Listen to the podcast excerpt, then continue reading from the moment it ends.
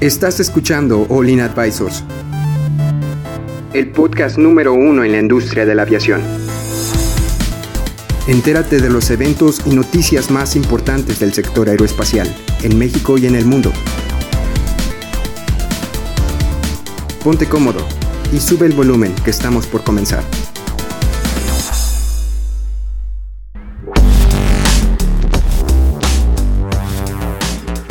Hola amigos, bienvenidos a su podcast de aviación. Hoy vamos a hablar de las notas que nos faltaron la semana.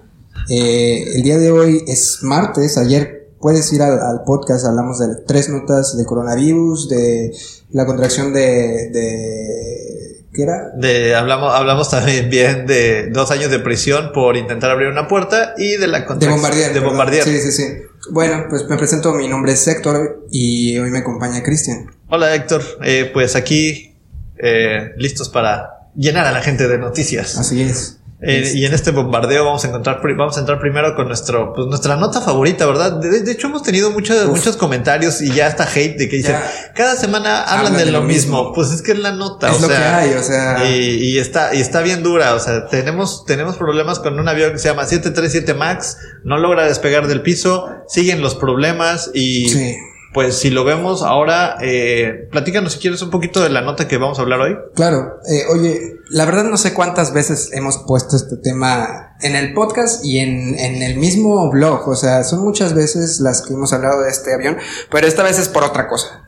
Esta vez encontraron en, en los motores algunas, algunos cuerpos extraños. De, los tanques de combustible. Los, tanques, de combustible, discúlpame. Este, y, pues e, lo preocupante aquí es que estos aviones ni siquiera los han entregado. O sea, son los que han estado fabricando ahorita y, han tratado de mejorar un poquito. Ahorita se estaban enfocando, supongo que en lo del MCAS, ¿no? En el del software este. Y por lo mientras, pues tienen todos estos ahí esperando para ser entregados. Pero bueno, no es algo nuevo, ¿no? Hemos visto esto eh, antes en otras empresas, incluso hasta en Airbus este, de encontrar, por ejemplo, herramientas o pedazos de trapos y cosas así en, los...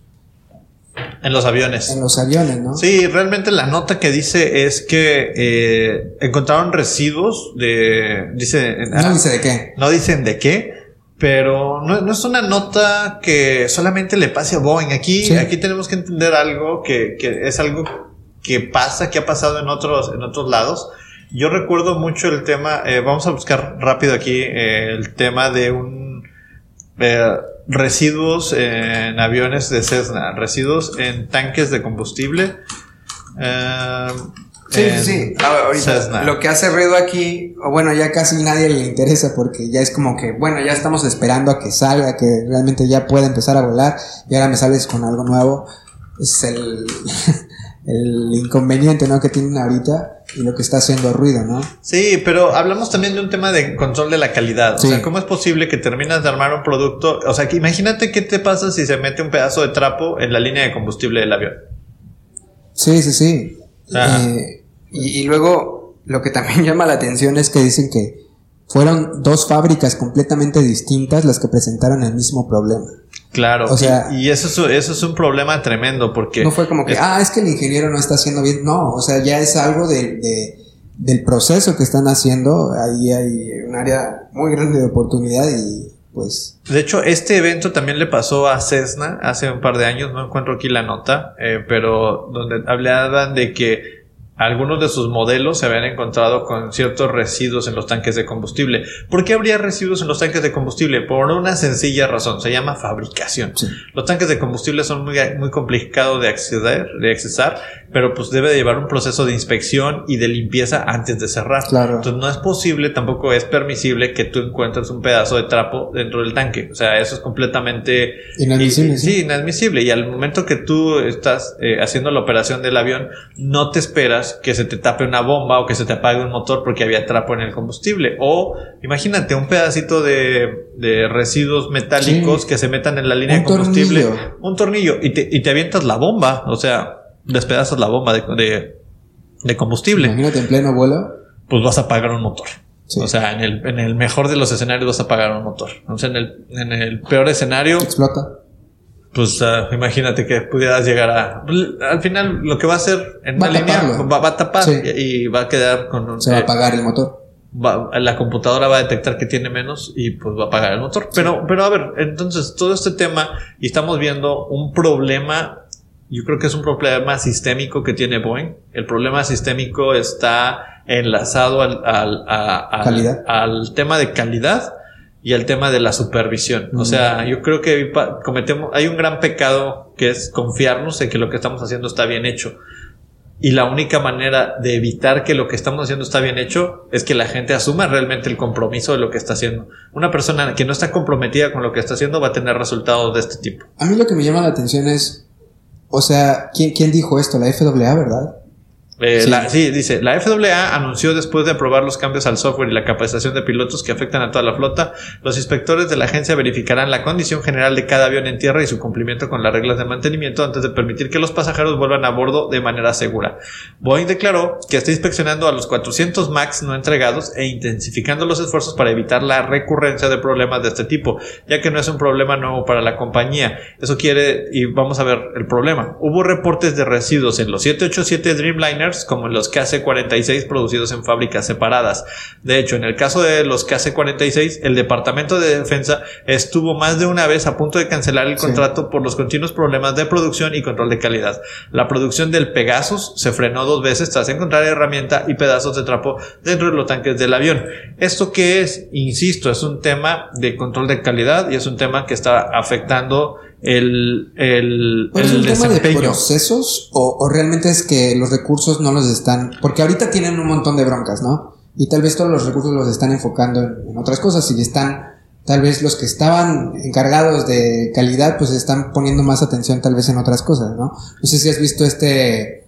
eh, es como un fenómeno que sucede cuando, por ejemplo, me voy a comprar un coche Ajá. y estoy buscando un modelo en especial de este color. Y de repente ves que todo el mundo tiene el mismo coche en el mismo color que tú quieres. Ok. Pero porque tienes la atención nada más en eso. ¿Me explico? Realmente es la atención mediática. Ahorita todo mundo, todas las cámaras están puestas en Boeing. Cualquier cosa que pasa está mal. ¿Te acuerdas de la prueba que se hizo en el 777?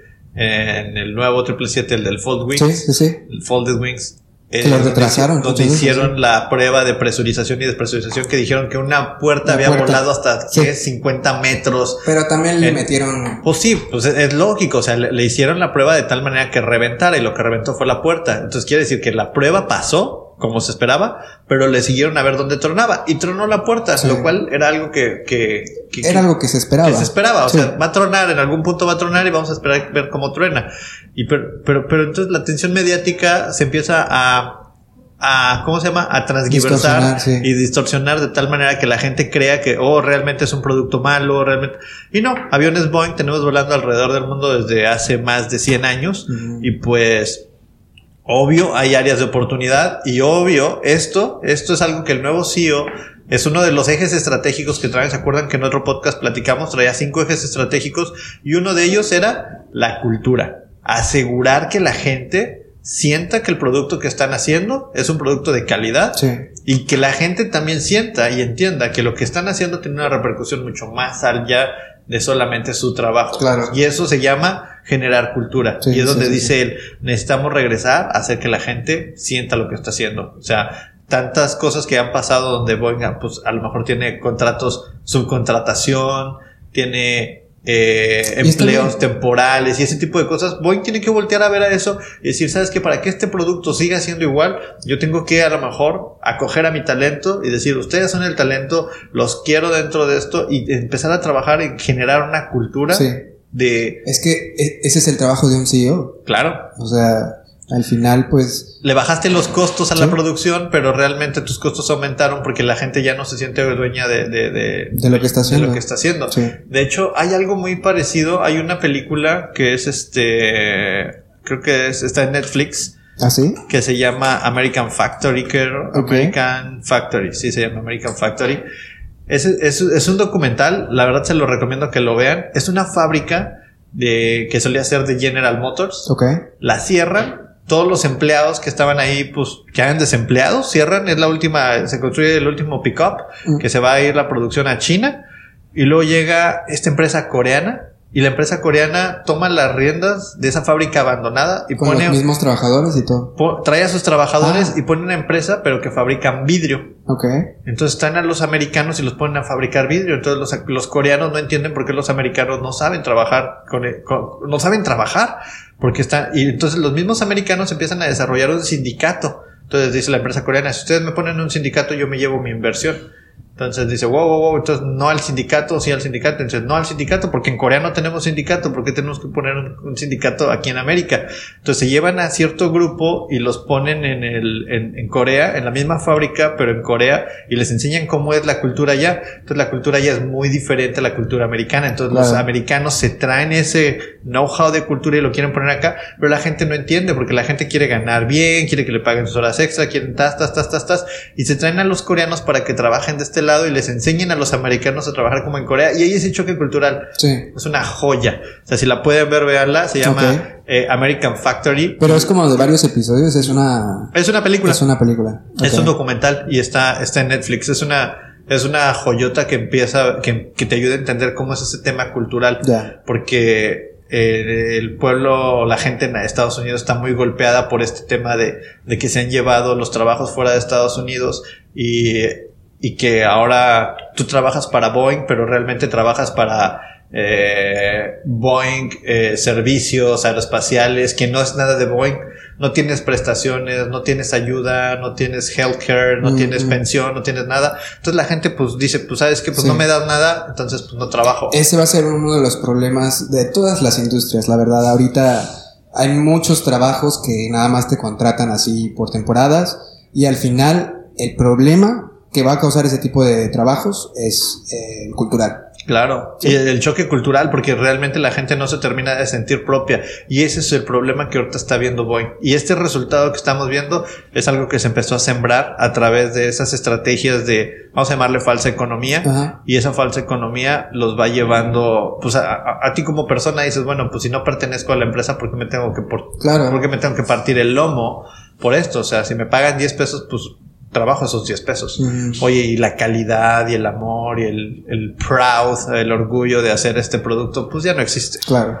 Entonces, eh, creo yo que, que es algo Sí. que vamos a seguir viendo y si este nuevo CEO se tiene que poner las pilas. Sí, se tiene que prestar atención y de alguna manera, eh, como tú dices, es algo cultural, es algo del sistema y hay que, hay que poner ahí, si se va a seguir manejando igual los trabajos, pues ver la manera de mitigarlo, ¿no? Claro, o sea, ¿cómo lo puedes mitigar? Pues haciendo, eh, haciendo cultura, o sea, culturalmente trayendo, trayendo, pues, pues lo que la gente está pidiendo, ¿no? O sea, que es que la empresa realmente se haga cargo de ella. Claro. Y, y si Que las se le em- tome en cuenta. Y si las ¿no? empresas no se van a hacer cargo de la gente, pues la gente no se va a hacer cargo de las empresas. O mínimo que los escuchen, ¿no? Claro, sí, claro. Es, es, es bien triste el, el- es bien triste el, el cómo se está dando, porque es una empresa tan grande que la misma dinámica global a la que se han expuesto durante tantos años y donde han tratado de bajar costos, abaratar, producir más, la sobreproducción, hace que, que salgan estos problemas que antes no habían estado. Claro. Entonces, eh, es un reto, es un reto y la verdad, el CEO tiene bastante chama que hacer.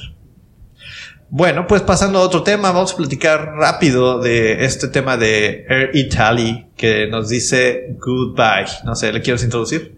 Ok, dice la aerolínea italiana Air Italy, fundada por Aga Khan, eh, y que ha acumulado cientos de millones de euros en pérdidas, anunció el martes que entraría en liquidación, poniendo en riesgo 1.200 empleos. Ya hemos visto, ¿no? Un montón de aerolíneas que ahorita ya están quebrando.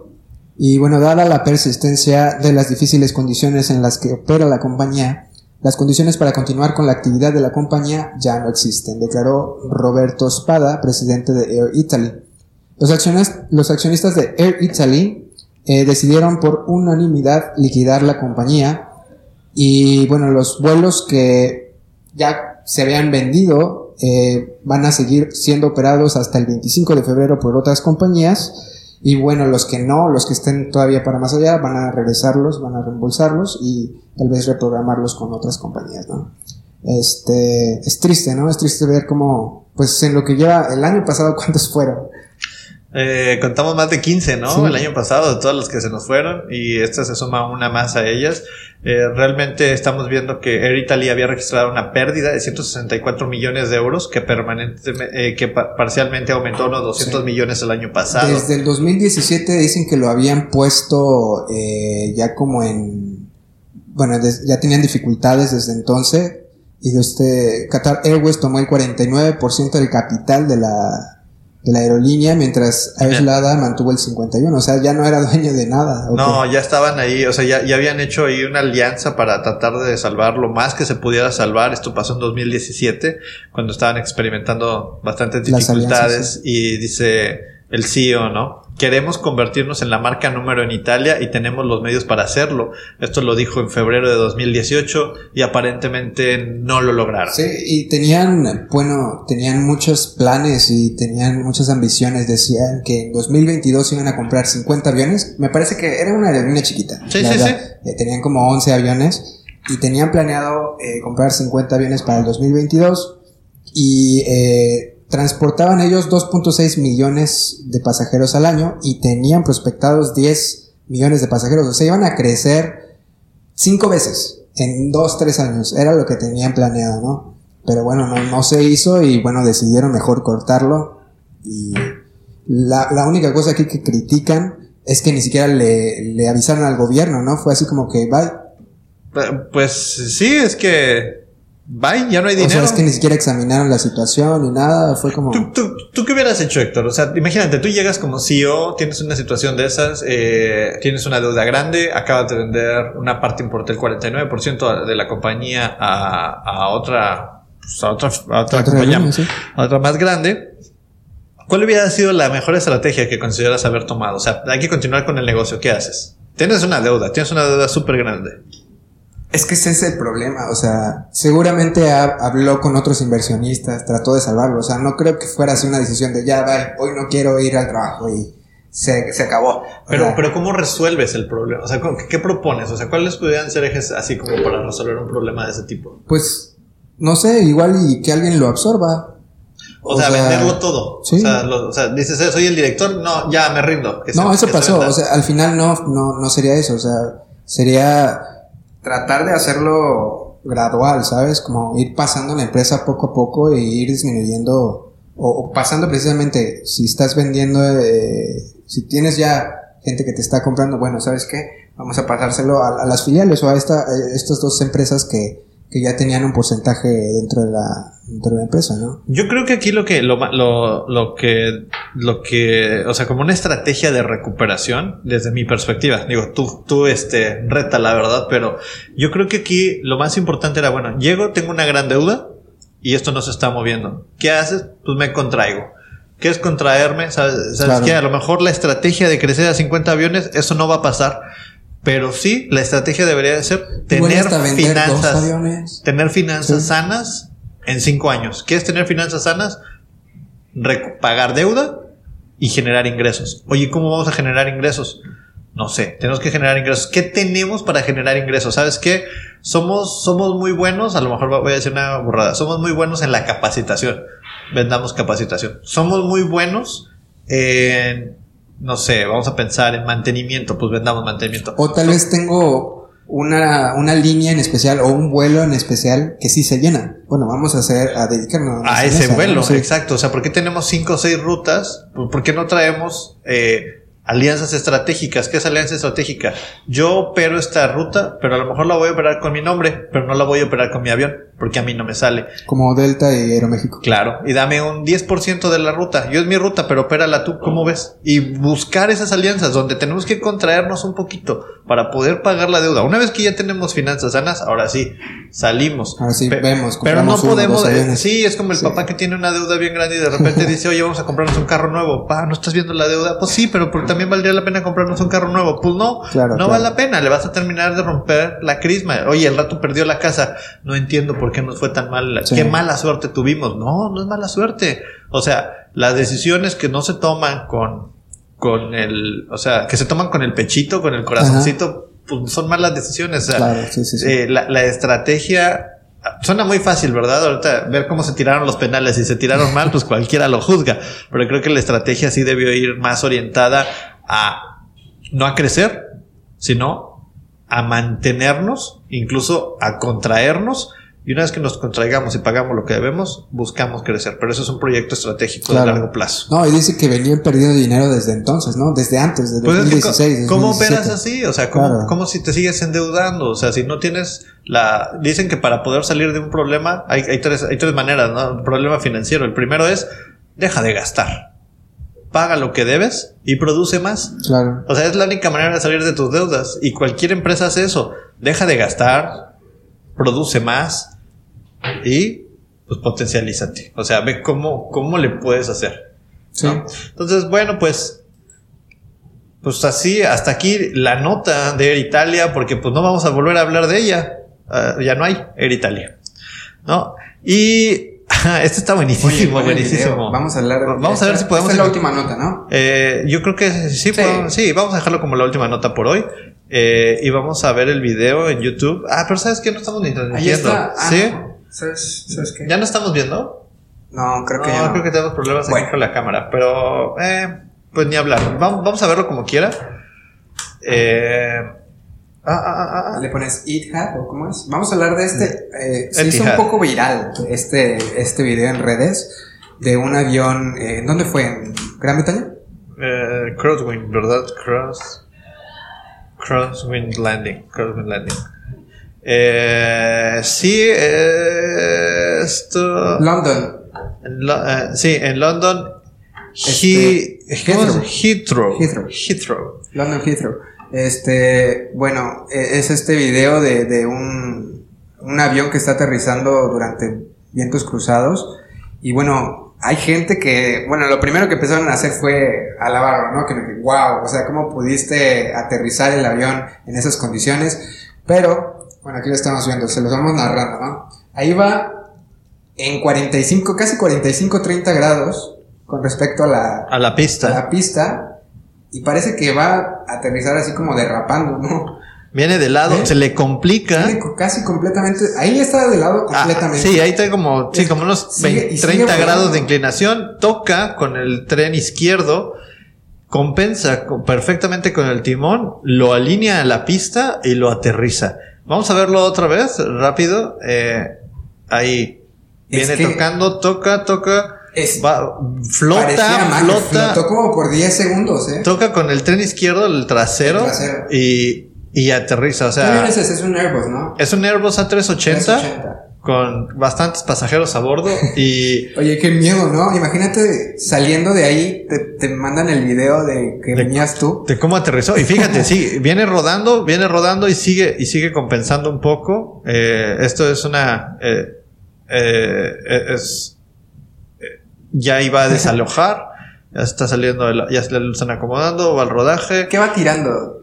nada, eh, es la lluvia, eh, ¿verdad? Eh, lo que no, no, no es lluvia, es el mismo calor del, de los motores. Sí, entonces, bueno, pues regresando un poco a la nota, hablan de... Es que había tormentas, ¿no? Sí, dice que el sábado fuertes lluvias y vientos de hasta 50 millas por hora, cuando la tormenta Denny se extendió por todo el país. Por dicha razón, una interrupción importante de viajes y cientos de vuelos tuvieron que ser cancelados. en el aeropuerto de Londres, Hitward. Sí, tenían que cancelarlos para, para, que pudiera haber espacio, ¿no? Para aterrizar y, y bueno. Entonces viene este, dice, dice, los aterrizajes con viento cruzado representan una seria amenaza tanto para pasajeros como la tripulación y la aeronave, pero la forma en que los pilotos de este Airbus A380 de Etihad Airways lograron aterrizar con seguridad, la aeronave gigante con dos pisos ganó muchos elogios cuando un vuelo, un video, perdón, al aterrizaje se volvió viral. Entonces se viraliza este video y inmediatamente, inmediatamente. Es que los, los, los, que los estaban elogiando yo creo que eran pilotos o bueno, la gente, es que se ve impresionante, ¿no? Ah, es impresionante, o sea, lo puedes ver diez mil veces pero, y sigue siendo, sigue siendo impresionante. Eh, este es de, pues ese también es, este es de Emirates. Este es de Emirates, viene bajando, viene de lado, baja, toca, Pero continúa. No se ve tan, eh, no, no, no, no se ve tan, tan, tan horrible, pero pero si nosotros nos vamos al Etihad Flight School, Bueno, pero la situación aquí es que hizo algo mal. O sea, la gente lo estaba elogiando, se ve impresionante, pero no, no siguió los procedimientos correctos. Y tan no los, o sea, Etihad tiene un aviation training bien grande. Si quieren entrar es etihadaviationtraining.com. Es un, es una escuela de sus pilotos, donde tienen simuladores, tienen todo. Es una cosa completamente impresionante lo que tiene esta gente de Etihad. Es un poquito más chiquito que el que tiene Fly Emirates. Okay. Fly Emirates tiene algo mucho más grande, es súper complejo. Por ahí hay un video de Alex Tienda donde se mete a, a, al... ah, ya empezaste a ver. Sí, la verdad está chido, lo, lo, vi, me, me, lo, me, lo, recomendaste, vi, vi ese video y se mete él al, al training center de Fly Emirates. ¿Es el que se parece al CIA? Es el que se, es, es, muchísimo más grande, es gigante. Sí, sí, sí, pero es el mismo diseño, ¿no? Sí, se tiene forma como de, tiene forma como de avión, tiene alas, tiene motores, está, está bonito, está diferente el, el, edificio.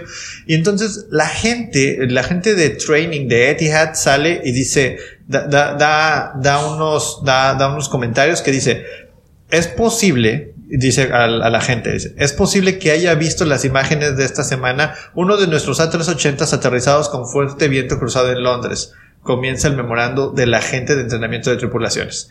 Y dice, inicialmente el aterrizaje fue visto por algunos como un aterrizaje magistral. Magistral. Magistral. Dice, esto no es lo que queremos ver. Llega un momento en el que hay que abandonar la aproximación en interés de la seguridad.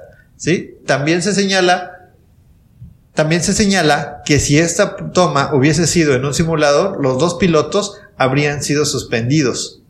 Perdón, perdón. Eh, los dos pilotos habrían suspendido la aproximación. Y dice, por favor, caballeros, enseñemos a nuestros pilotos a operar de manera segura, incluso si esto significa cambiar la misión. Termina la carta. Lo, lo ideal hubiera sido regresarse. O irse, al aire, irse al aire. ¿Sabes qué? No pudimos aterrizar de manera segura, traemos viento cruzado muy fuerte. ¿Podemos bajarlo? Sí podemos. ¿Debemos? No debemos. Entonces, en pro de la seguridad, creo, que, creo que esta es la postura correcta que debe tener la escuela, ¿no? Claro, y luego pones en riesgo, pues quién sabe cuántas vidas, ¿no? Se ve impresionante, se ve impresionante, pero yo creo que yo como CEO, lo último que quiero ver es un aterrizaje impresionante. Yo quiero ver un aterrizaje correcto. Es que es eso, o sea, el piloto en esas condiciones puede decir, mira, ya lo he hecho, sí lo bajo, sí, sí lo bajas, pero realmente vale la pena poner en riesgo la vida de todas de todos los pasajeros. Sí, pues este, ¿para qué? No hay necesidad de un comportamiento de eso. Si tienes que ir a un alterno, todo está programado. Somos Etihad, somos gigantescos. No importa que nos vayamos a un aeropuerto alterno, tenemos cómo hacerlo. Tu obligación es garantizar la seguridad. Y pues bueno, amigos, pues este, no sé, Héctor, ¿te parece? Vamos a dejarlo hasta, aquí por hoy. Sí, claro. Eh, vamos a recordarles nuestras redes sociales por si, no por si, para que nos visiten. Eh, estamos eh, como All In Advisors en Facebook, Twitter e Instagram.